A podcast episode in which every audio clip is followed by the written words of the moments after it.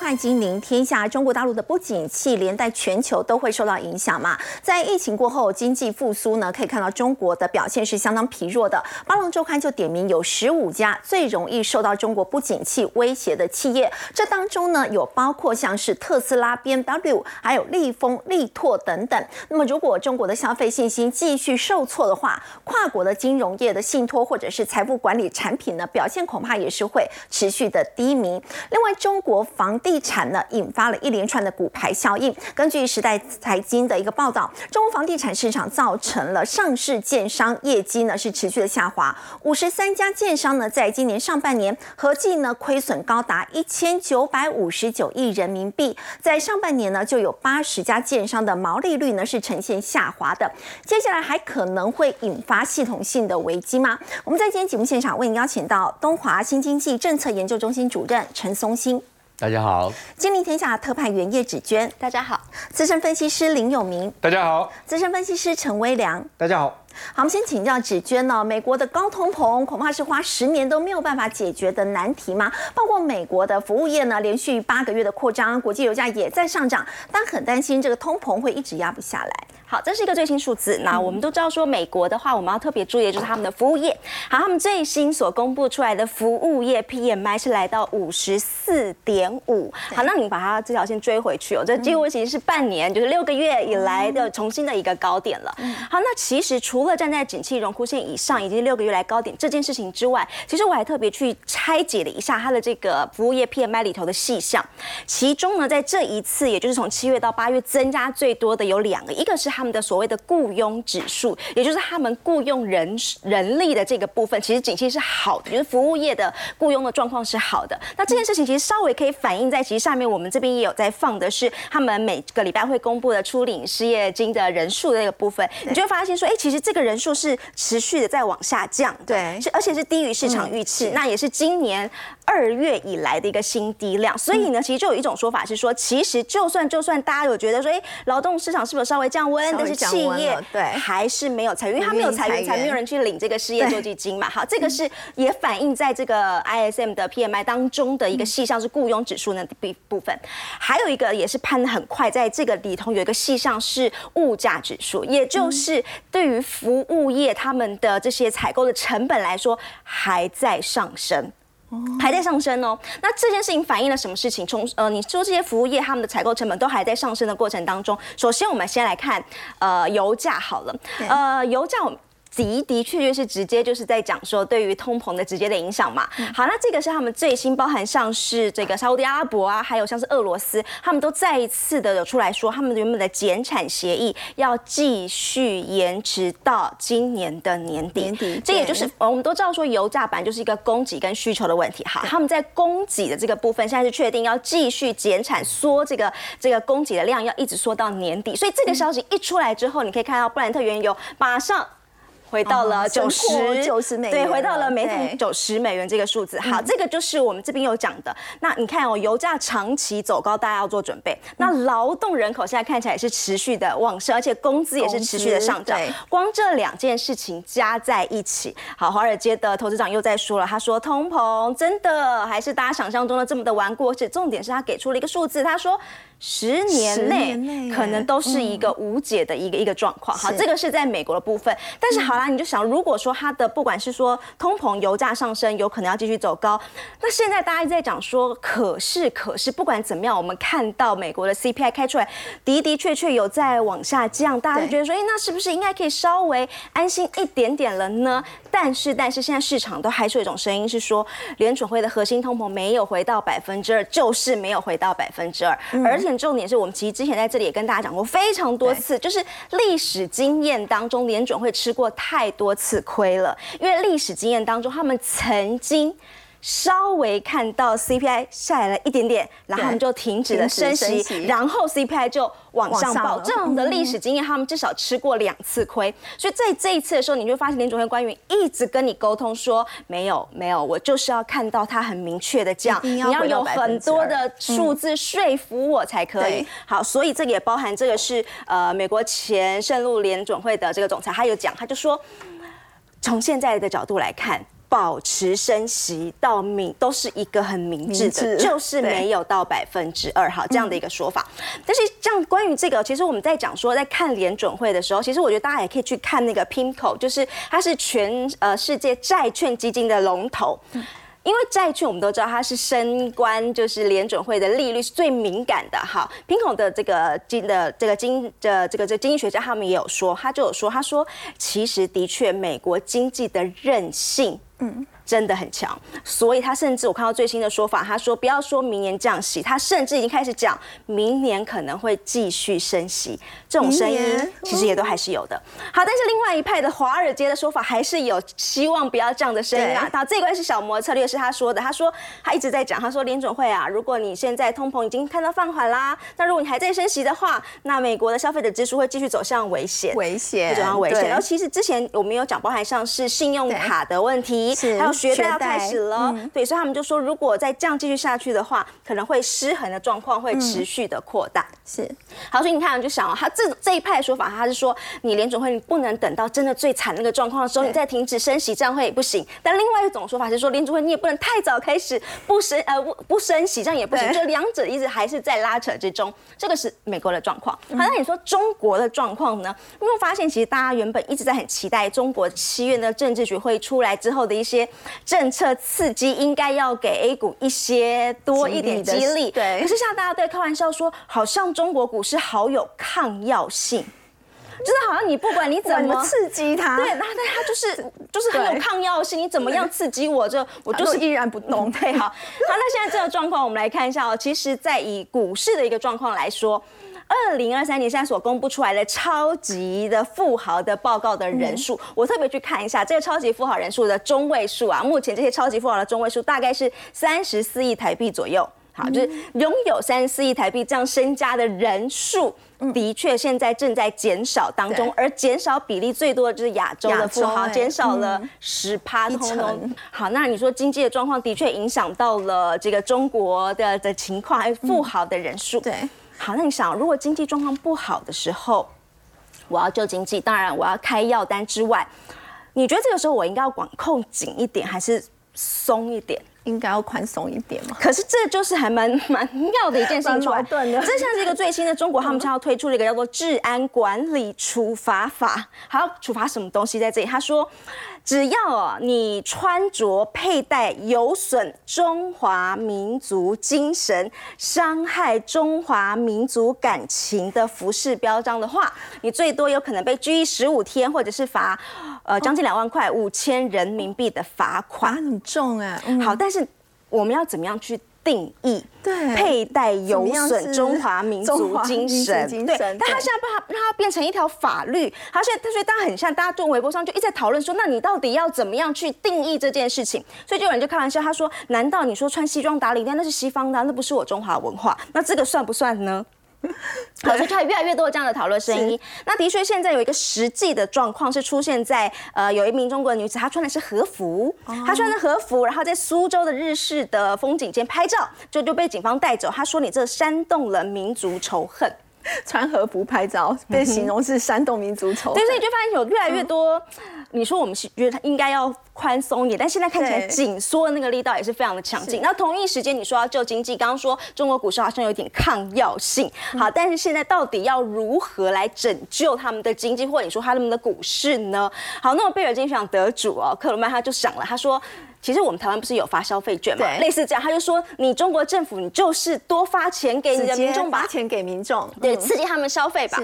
但他就说他认为这是一个解方，但是他也说他认为中国政府不会这么做。他说因为中国政府不喜欢只是发钱给民众，他说他们不希望民众财务独立，因为政府会害怕失去控制权。然后又提到了共同富裕，所以他们他认为解方还是发钱给民众，但是他认为中国政府。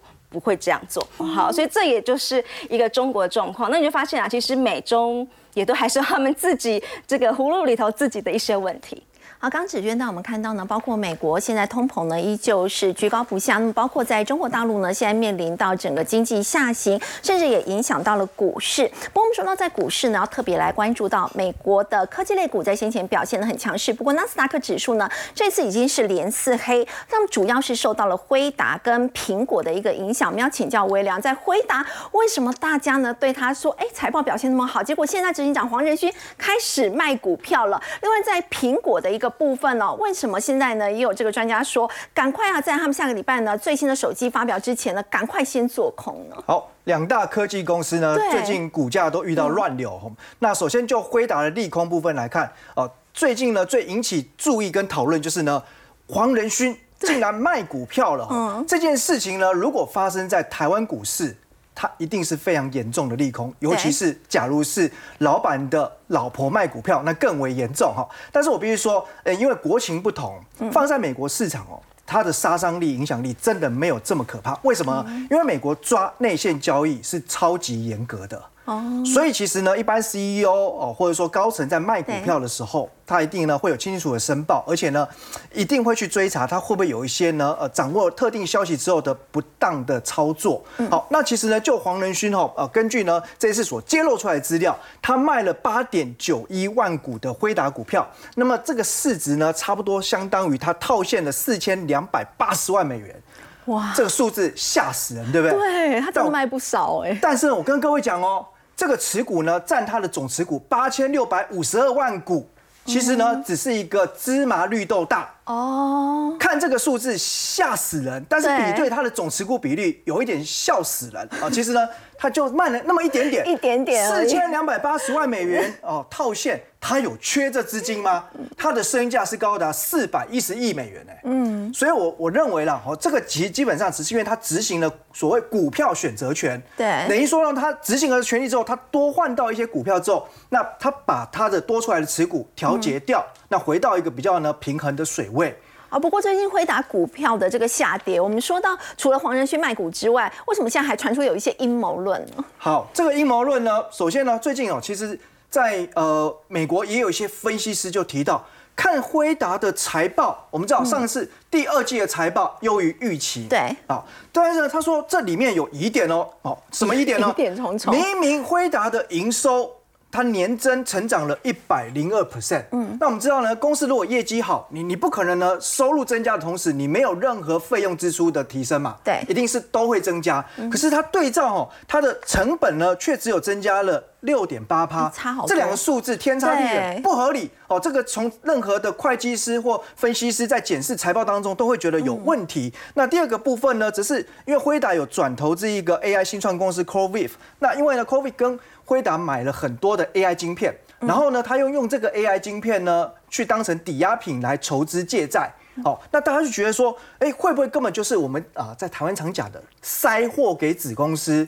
哦，假交易呢？我把晶片卖给你，要创造我第二届财报非常好。针对这两大疑点哦，其实又被华尔街呢其他的研究机构直接打脸了。为什么？哈，第一个，事实上呢，这个我们刚才讲成本很低，对，因为这个是就年增率的角度来看，那。去年的同期，因为辉达有先提列了存货成本，是，所以那个部分它一次性的提高之后，因为你机器垫高了嘛，那今年的年增率当然就压低了。如果你把那个一次性的呃这个成本。降降低还原的话，其实这个今年的销货成本年增率是七十 percent，就很正常，就很正常。哦，那你说塞货给子公司，这更不可能。好，因为 AI 晶片现在明明是大家在抢，嗯，况且呢，这个子公司拿 AI 晶片去当抵押品，那个是发生在八月的事情，上一季的财报已经结账了，所以上一季的财报是货真价实，就是呢需求量很大，而且价格其实非常高，所以这个部分呢。呃，也算是一个假利空啦。嗯，那当然呢，哈，这个永远不变的讨论就是说，股价今年涨了二点二倍，所以呢，始终有很多人会认为辉达股价已经泡沫化。那美国的传奇的投资人阿诺特哦，他就说啊，这个其实辉达的这个泡沫化的形成这个过程哦，这简直就是教科书等级的哈。但我必须要说了，如果我们观众朋友去查一下辉达现在的本益比，你到公开的财经媒体上查是一百一十七倍啊，我故意把他的脸遮起来。好，一百一十七倍好，那所以你就会觉得百倍本益比，管你 AI 是不是产业趋势，这好像就要泡沫化。可是事实上，现在华尔街对于辉达的本益比共识是三十三倍。为什么差这么远？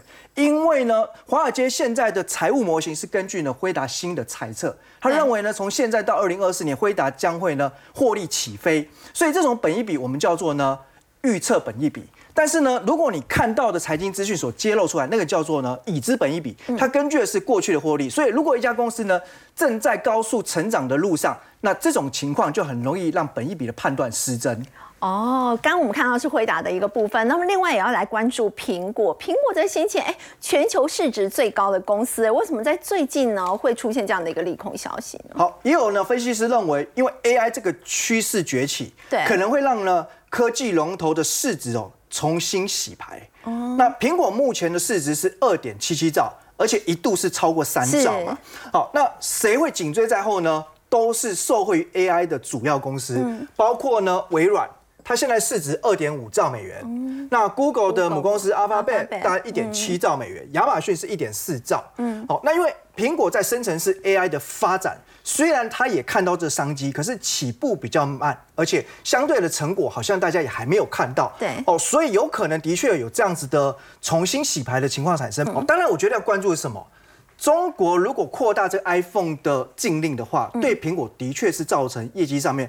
蛮大的威胁，这个我们就真的要重视了哈。因为目前除了规定哦，中央部会的官员工作的时候不能带 iPhone，那如果进一步扩大到呢，政府相关的部会还有国营事业的员工都不能用 iPhone，那因为呢，中国大概占苹果业绩哈五分之一，所以。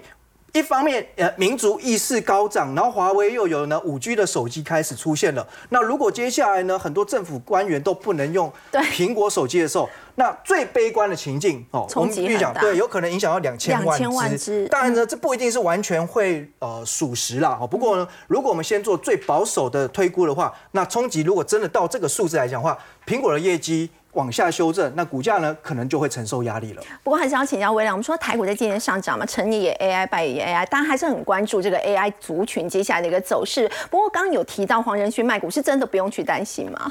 呃，我觉得因为黄仁勋卖的很少，那你对照来讲哈。台湾有些 AI 股票啊，不管是大股东、董监事或者是大户，他们卖起来后，那就真的没在手软的，没在客气的。所以哈，我们其实呢，透过这张表格哈，是从千张大户的持股比率变化来看看这一段时间 AI 的筹码调整，谁占优势，那谁呢？其实有一点危险。哦，其实千张大户呢，就是一切筹码的总和。对，因为你不论是大股东、外资、投信，它通通都是千张大户。所以我们看到呢，比如说呢，伟创。广运、台药、星云这几档 AI 的股票，从七月底到八月底，到到到目前九月初，你可以看到它的千张大户持股比例都减少，而同同一时间，其实股价都是呢在修正拉回的。那反过来看呢，台光电、金相电、秦城、优群，哎，千张大户它有点像是阶梯式的增加，所以这一段时间呢，股价就相对抗跌。那尤其我觉得可以留意什么？如果千张大户呢在这一段时间它明显增加，可是股价还没有涨。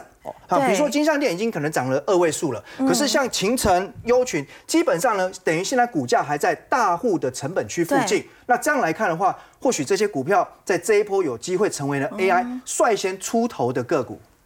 好，刚刚魏良带我们看到的是这个黄仁勋卖股呢，但是反映在台股的部分呢，如果从这个千张大户的持股比呢，其实也可以看得出来，在最近这个股价涨跌的一个趋势。好，不过我们说到呢，受到美国科技股还有半导体股这个下跌的一个拖累呢，台股在今天呢，其实早盘也是大跌超过了百点，在尾盘的时候，跌幅是由收敛的，在最后是惊险的守住了月线。不过请教有明哥哦，在最近美国股市，大家开始在担心了，是不是接下来真的会？出现一波很大幅度的一个修正呢，因为现在竟然有这个交易员大胆压住恐慌指数会飙涨，这个数字真的很惊人，百分之一百，哎，一千一百，一千一百，对。所以我们在讲哈，现在是台湾，就是现在是华人的一个鬼月了，感觉起来美国的鬼故事更多。但是我觉得人其这个鬼其实不可怕，人吓人吓死人，人比较可怕。那各位可以去看哈，有人就觉得说，哎，风暴要来了，所以这个地方就压住这个 VIS，因为。只要美国大跌的时候，恐慌指数就会升嘛。那这个。百分之一千一百，那那到底是什么意思啊？十一倍哎，十一倍的意思就是说，如果你看有一个美国的交易员花了三万美金押注明年二月十四号到期的这个 VIX 的期货，会涨十一倍。所以也就是说，现在如果是大概在差不多十一、十二左右的话，十一倍它是要涨到多少啊？吓死人的，不会算。所以我要提醒大家哈，那当然初看之下的话会觉得很可怕，对不对？但是各位想一想，明年的二月十四号。那现在是几月啊？现在是九月，那还有多久？还有四个半月的时间。对，所以你说这四个半月是不是马上就会发生在明天、后天或者是下个月？未必嘛。嗯，对，所以当然如果有可能就是说，哎，比如说涨多了以后做了一个这样的一个回档，那因为这段时间里面长时间的这个 VIS 啊，大部分都是趴在这里，大概在十二到十四之间在游走，所以你说赌它一个波动性很大的时候，我觉得 maybe 可能会发生，但是不用那么过。担心就是说，哎，可能它是马上明天呃变成的一个这个立即的趋势。那第二个鬼故事是什么呢？就是二零一八年当时，哈，当时呢就有曾经有人在这个地方，他会觉得说 VS 都不会动啊。那我们台湾不是在选择权里面有这个扣跟 put 的嘛，对不对？那我们比如说做多的时候，我们就是买扣，然后呢做空我们就是买 put，这个是买方的概念哈。但是有一个想法的话，就是说，我觉得它也不会大涨。也不会大跌，对，那我就去 sell call 或 sell put，然后我去收权利金。那因为时间到了以后，这些东西都价值就变成零。那我如果是做放空的话，我就会收取那个微薄的权利金。我就是用大钱去赚小钱这样的一个干，但是一定赚得到。好，如果说在没有波动的一个情况之下，但是最近呢，大家就在担心啊，这个所谓有一个名词叫波动性末日。波动性末日，也就是说，这种状况不会常常发生，也就是一整年下来，你会看到很大的一个时间点，好，大部分的一个比例它是持平的，但是万一很多人去放空的时候，变成拥挤交易，很多人就挤在这个地方要去收权利金，砰一个。突然碰到了一些什么利空，就会有类似这样的一个情形，就会把那些放空的人全部都扫出场。他说最著名的一个例子是在二零一八年，嗯，二零一八年的前三季的时候，VS 的指数啊波动率极低，然后呢始终维持在十二上下，就这个位置，十二上下。好。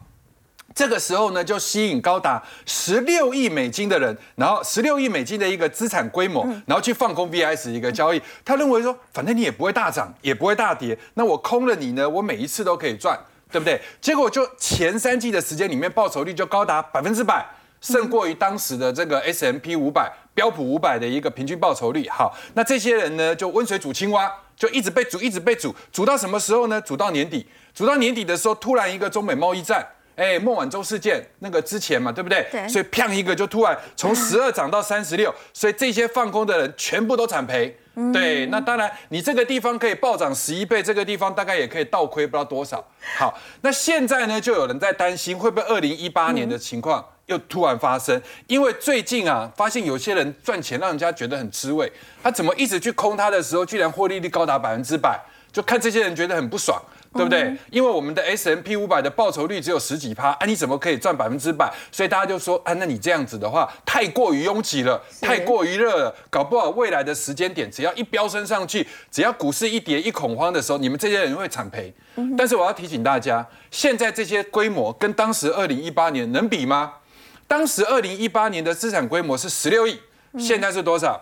二点五五亿，哎，那各位二点五五亿跟十六亿，哎，那个差很多呢，那个是韩星比皓月，对不对？所以也就是说，它那个是几分之几的力量，所以也就是说，现在少很多，并不算是大家一窝蜂的在这个地方来去做，不算过热。对，所以我们股市哦，有的时候当你都不知道什么状况的时候，其实你只知道一个差协同理论，就大家都一起看多的时候。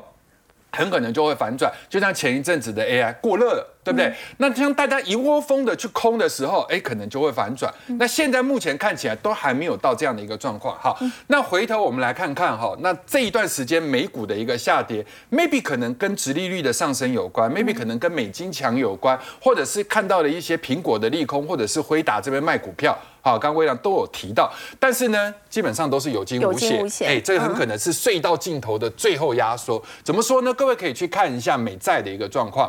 我们前一阵子在讲，好，我说两年期的一直在涨，十年期的都不跟，这样叫倒挂。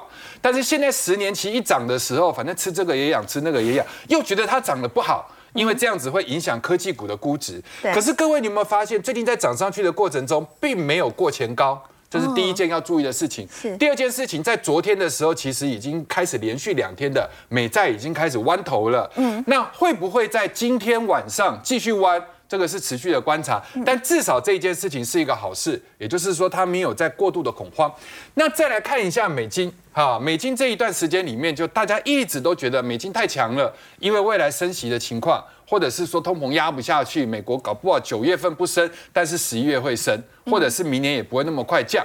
但是呢，美金从昨天开始一零五点一六这个地方弯头，各位要特别注意一下哦，一零五点一六正好对照之前的话是很大的一点颈线哈。那 S M P 五百在最近这一段时间里面哈，如果依照这两个因素来向来看的话，季线也好，上升趋势线，上升趋势线在这里，然后呢？百日呃一百均的话，这个叫做所谓的半年线，目前都守住，所以我觉得都还不会是空头的一个现象。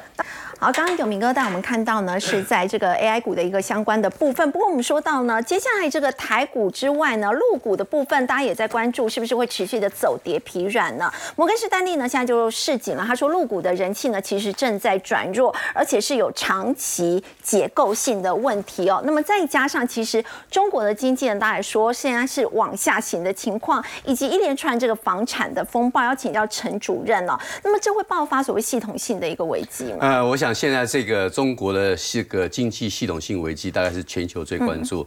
所以你今天看到，不管是哪一个外电啊，大概都是好几个头条在报的新闻。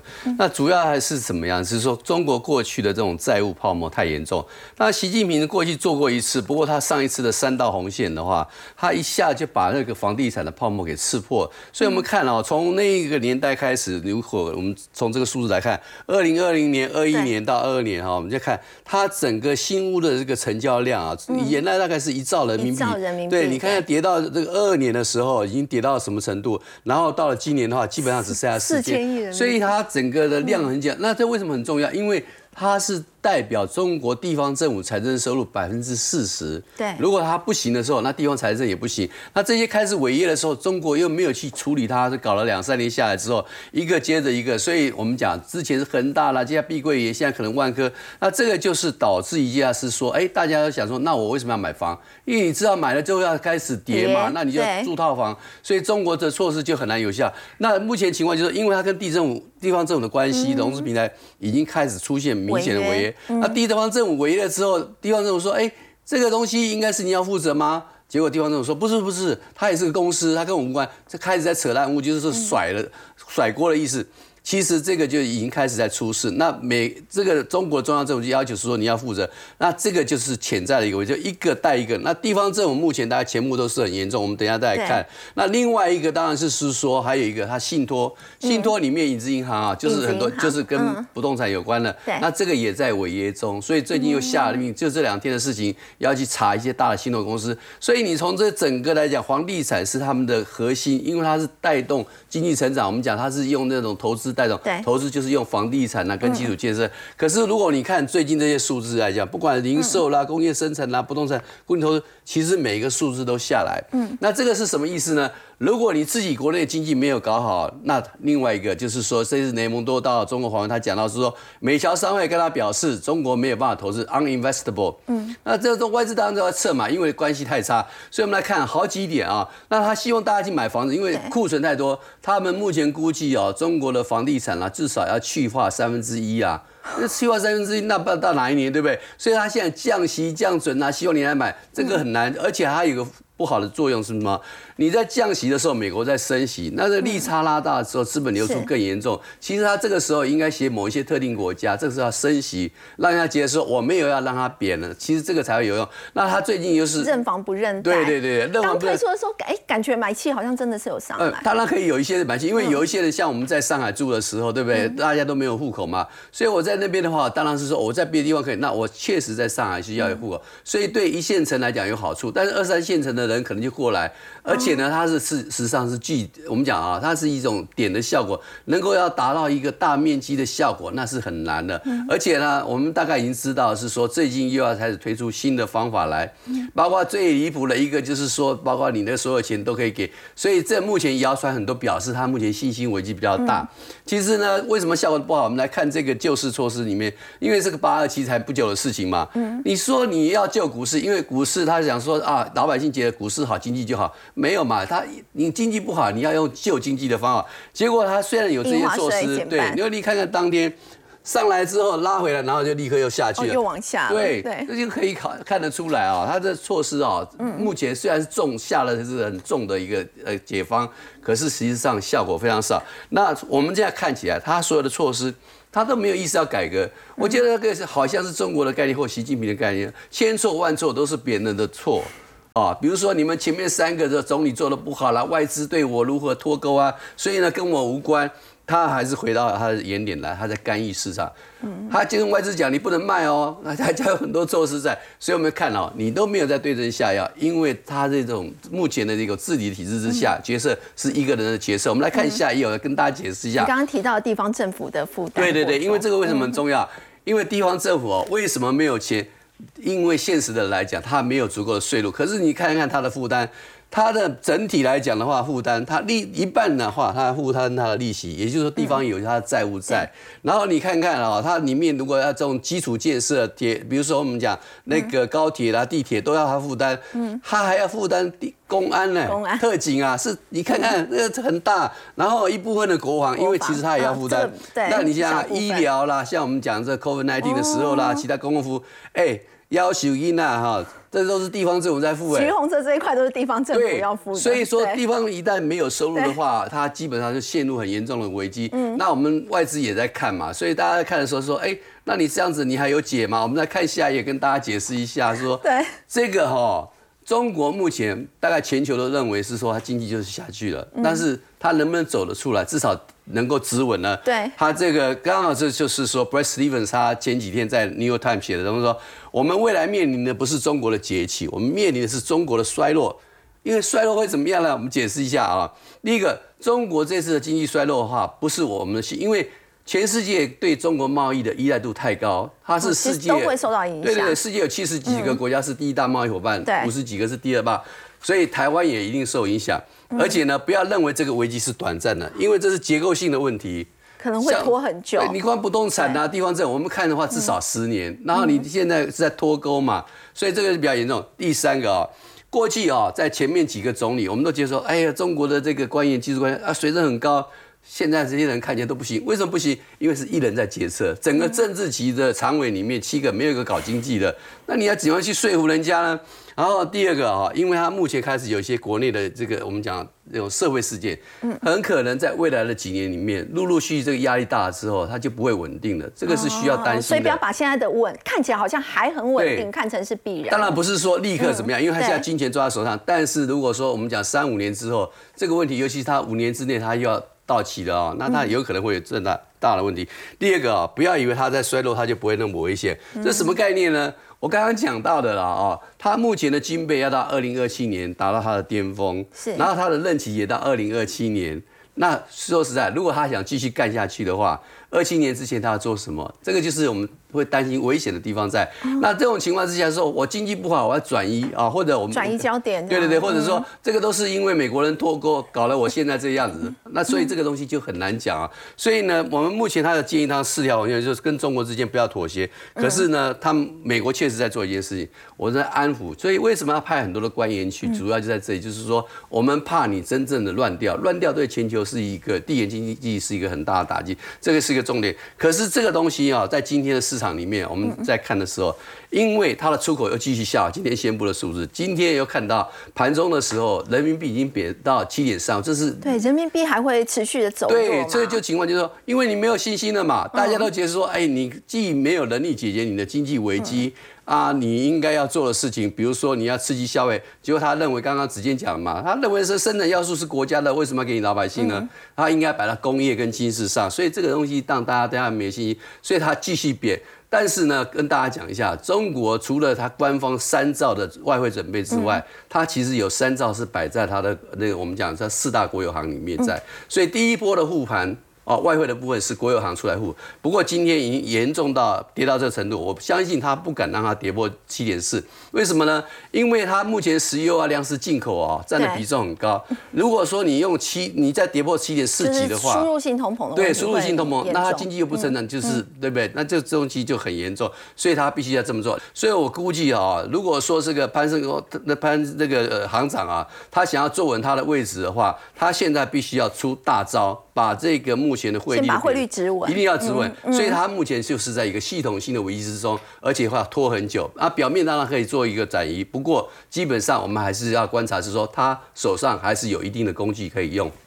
好，我们先休息一下。稍后要来关注的是呢，现在彭博社的数据说到这个所谓的 Z 世代呢，他们消费力非常的一个惊人，所以呢，这背后有怎么样一个商机呢？那么包括制鞋业台积电、丰泰，它到底呢当初是如何可以做到跟 Nike Nike 的一个部分呢，成为这个它的大客户？它的业绩表现，我们先休息一下，稍后来了解。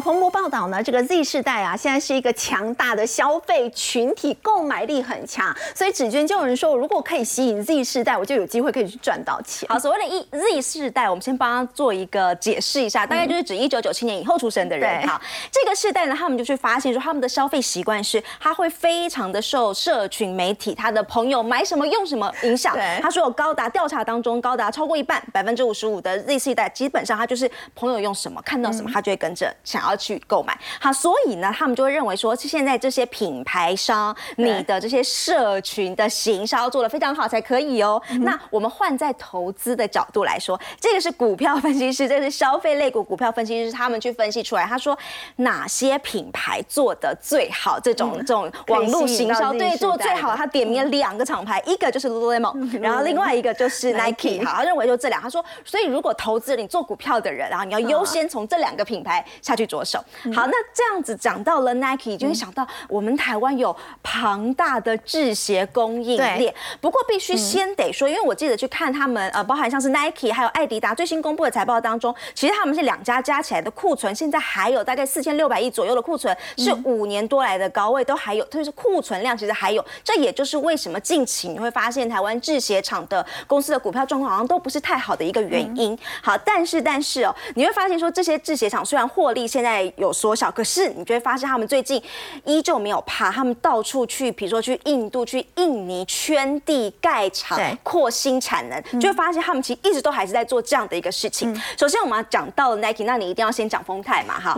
先讲到丰泰，今天的股价是直接对亮灯登涨停，那当然是因为它开出的八月的合并营收非常的漂亮，重回八十五亿，那月增的百分之九点六，虽然还是年减，但是这已经是单月的营收近十。一个月以来的高点，而且是历史的第三高，对，是这样的一个数字。所以一开出来之后，哎，这个股价立刻反应。而且重点是法人预估说，虽然之前我们刚刚前面一开始讲库存问题，但他说拉后动呢现在已经开始出现，尤其他还有跟 Nike 有保障协议，有一个订单量的保障协议在里头。那有我们说为什么关系会这么好？一必须先得讲这个一九九一九七七年那个时候，Nike 来到台湾找代工厂，那个时候的丰泰的创办人这边写在这哦，王秋。熊他跟这个创办人就一起，他们一起要合作第一批订单。那时候他们下的单是一万一千双。好，当时发生什么事？当他把这一万一千双的鞋做好的时候，他们的 Nike 的品管经理来看，来他们斗六厂一看一验货，发现他们觉得不符合他们想要的状况，他认为品质不佳，然后要求开箱重整。一万双哎，要重新好。重点是这个时候呢，创办人做了什么事情？他就在所有员工面前把这一万双做好的鞋一把火全部烧掉。他说我不符合你的品管嘛，对不对？那我就在员工面前把这一万双鞋一口气烧掉，然后损失四万美元。好，四万美元是什么概念？我给大家一个概念，四万美元在当时大概是一百六十万台币。一百六十万台币是什么概念？当时的创办人他花的是台币两百万创业。然后他一把火烧了一百六十万台币，换句话说，就是他把他的身家全部放进去了。所以你看，你今天你这些员工，你不会紧张吗？我的老板现在几乎是压身家在做这件事情，所以员工全部紧张死了。然后重新，他们重新产产产线重新再开，重新再做，他们花了十天的时间，重新把这一批货做完。做完之后，这个品管的经理再来一次看之后，才他们觉得哦，OK 了。啊，他们觉得 OK，当然就回报了美国的总部，而且重点是他的这一把火，因为在一般的状况，有的时候你说代工厂品管做不好东西，有时候他们偏门眼走法，他可能会是把标签给拆了，然后到夜市去卖一卖，可能还可以拿回来一成的利润，可是没有他。做了这件事情，就是把一把火卷全部烧掉。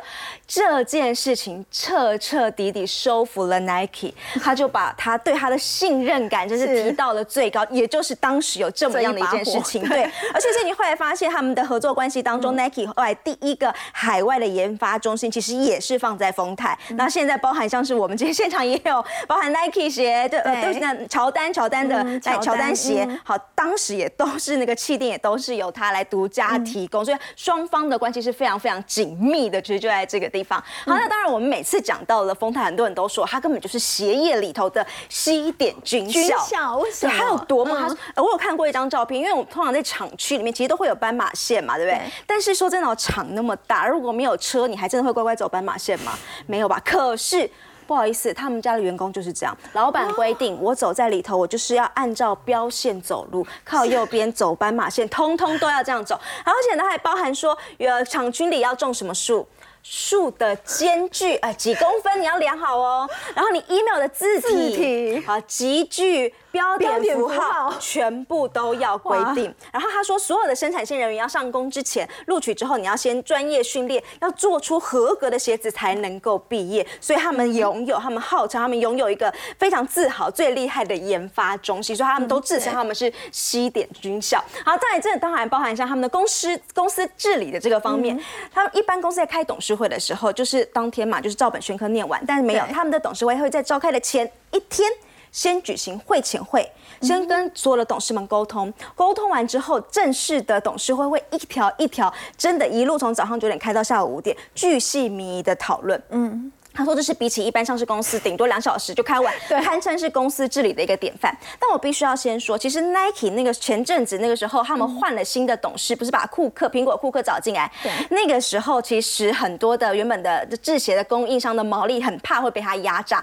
但其实这些台湾的供应商都走过来了。主有很主要原因就是我他们的毛利其实控的非常好，他们的这个管理做的非常好，还有包含他们就说他们管员工这件事情也是做的非常好，所以其。其实刚刚讲了，这制鞋业里的台积电，台湾其实在制鞋厂商这一部分也是做的非常非常优秀的。好，刚子娟，那我们看到呢，为什么丰泰呢可以被称为是台湾制鞋业的台积电呢？就是因为他们其实对很多的这个细节呢，其实也都非常的一个重视，所以可以获得 Nike 呢绝对的一个信任。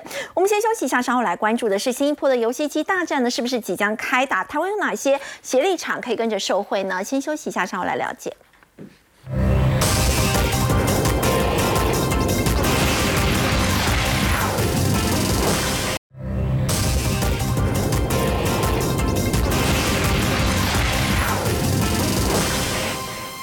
好，新一波的游戏机大战呢，是不是即将开打呢？包括任天堂、包括 Sony 呢，有明哥都即将要有新机了。对，刚刚这个紫娟讲到了一个非常好的名词，叫 Z 世代。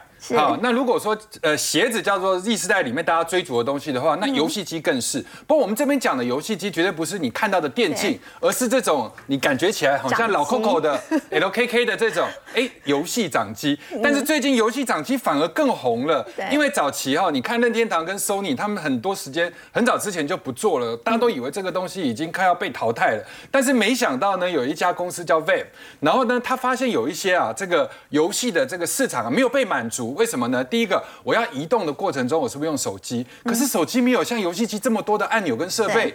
对不对？好，那第二个的话，如果我现在要在家里面玩这个电玩的时候，我发现显卡太贵了，因为最近不是有比特币吗？然后再加上 AI 的关系，显卡就整个被拉起来了。所以他发现说，我与其两万块买一张显卡装在我自己的一个电竞电竞笔电或者是电竞的 PC 上，我不如花两万块钱去买一个掌机。掌机，哎，它的这个 CP 值更高。所以没想到 Vivo 推出来的 Steam Deck 之后破了百万，大家才发现，哎，怎么这个市场这么的大？所以包含像华硕啊、雷蛇啊，或者是罗技啊、亚诺啊，也都开始做哈。然后现在华硕交给英业达，然后高通本来是在做五 G 的，它现在也开始它的骁龙晶片也开始来否游戏，任天堂跟 Sony 都要推。我们来看一下哈，因为整个在行动游戏的一个市场里面，蓝色的部分一直在成长，但是这里面包含手机。但是我们现在就是专门把这个掌机拿出来的时候，我们发现全球掌机的玩家啊，在去年度的时候居然有六点一亿人呢。然后呢，市场规模是一点三兆台币。对，华硕呢，他自己推了一个 ASUS ROG Ally，然后预估每年大概可以贡献营收五十到每一季哦五十到一百亿。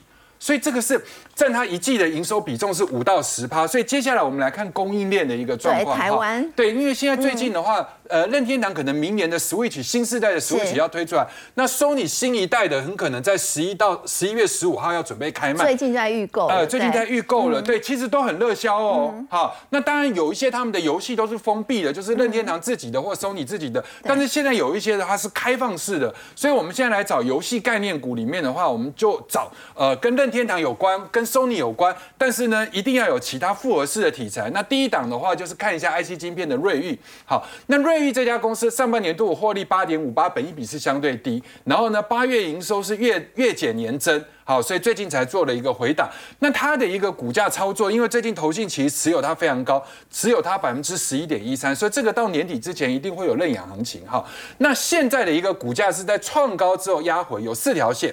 那这四条线里面碰到最上面一条线势必要折返，但是呢，回到这一条线的时候，大家就要留意，如果这条线守得住的时候，就不用再去测下一条线，它还会再继续往上攻。这是一个非常稳健的一个股票。那另外一档就是比较呃股本比较小。但是呢，股性比较活泼的叫三二二七的原相，原相呢上半年只有获利一点五六，所以它本益比啊啊相对高。可是这种股票从来没有低过，好，所以这是它的一个惯性。然后七月营收呢从衰退变成长，投信现在在开始认养。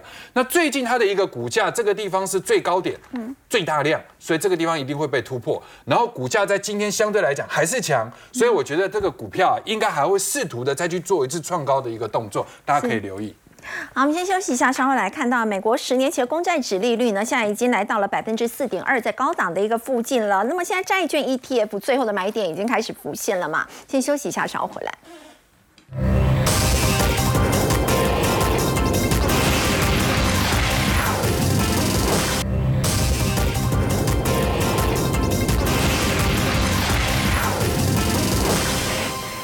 国十年期的公债值利率呢，目前是来到百分之四点二这个高档的附近。要请教微良哦，想要买债券 ETF 的投资人，在九月除夕前可以买进吗？好，九月有非常多档债券 ETF 要除息，那日期呢介于九月十八到二十号，多数都是在十八号。那大家记一下，你最慢满借日期就是九月十五号。那有哪些呢？我们看其实非常非常多哈，因为大部分呢都是计配息，所以呢单次的配息金额跟它的值率当然可以做个参考。不过呢，呃，事实上它还是要看，就是说中长期它的整体的值利率哦是不是有达到呢？呃，你期望的也许四趴或五趴这个水准。